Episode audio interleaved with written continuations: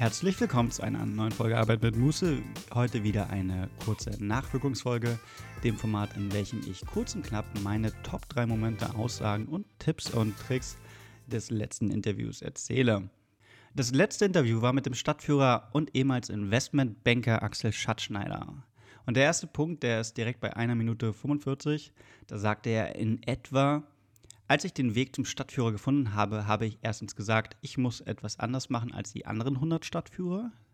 Zum anderen habe ich mir überlegt, ich habe immer gerne mit Menschen zusammengearbeitet und die Stadt voranbringen wollen. Hier ist meiner Meinung nach schon ein extrem wichtiger Punkt und der, der nicht nur Axel als Mensch widerspiegelt, wenn man ihn kennengelernt hat, sondern eines der offensten Geheimnisse von erfolgreichen Unternehmungen ist. Eigentlich ist es auch jedem klar, aber die wenigsten machen es. Wenn du ein Unternehmen hast oder ein Produkt verkaufst, was 100 andere Leute auch machen, dann musst du dich differenzieren. Dadurch, dass Axel als Stadtführer durch Kanäle wie Xing seine Networks veranstaltet, bekommt er doch genau die Leute rein, die entweder selber mit ihren Unternehmen Stadtführungen machen oder die eben genau solche Leute kennen und letztendlich das weitertragen, wenn sie begeistert waren. Einfach nur in der Stadt oder am Touristenbus zu warten, bis Kunden kommen, ist vielleicht nicht der beste Weg als Stadtführer. Von daher toller Punkt. Unterscheide dich. Der zweite Punkt bei Minute 14.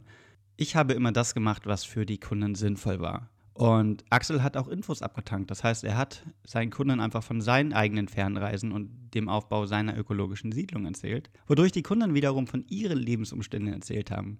Und dadurch konnte er doch natürlich als Berater viel besser nachvollziehen, in welcher Lebenssituation seine Kunden gerade sind und welche Produkte eben nun genau passen. Hier schwingt wieder mit, was Axel auch am Anfang der Folge sagte. Dass erst wenn er die Menschen bei Networks Event wirklich kennenlernt, also wie ticken diese Leute, wie denken diese Leute und eben nicht nur, was machen sie beruflich, erst dann kann er doch wirklich authentisch anderen von denen erzählen und, und auch Verbindung schaffen. Also auch wirklich sehen, okay, diese beiden Menschen könnten gut aufgrund von Leistung und aufgrund von ihrem Menschdasein zusammenpassen. Statt also rein ziel- und umsatzorientiert, also ziemlich kurzfristig zu denken, ist Axel, und dem schließe ich mich eigentlich absolut an, davon überzeugt, dass eine wirklich tiefe Kundenbeziehung langfristig für eine bessere Geschäftsbeziehung auf beiden Seiten einzahlt. Von den darauf folgenden Empfehlungen ist gar nicht, gar nicht zu sprechen. Von daher, super Punkt, baue eine Beziehung mit deinem Kunden auf. Und der dritte Punkt, Minute 27, in der Anfangsphase seiner Bankerkarriere, da hieß es eben nicht Team gleich toll ein anderer macht's, also T-E-A-M, sondern alle haben an einem Strang gezogen und es war wie eine Filialmannschaft. Der, der Wissen hatte, hat sein Wissen weitergegeben. Wenn einer im Urlaub war, hat sich der andere um die Kunden gekümmert. Das heißt, jeder zahlt auf ein Gesamtziel für alle ein.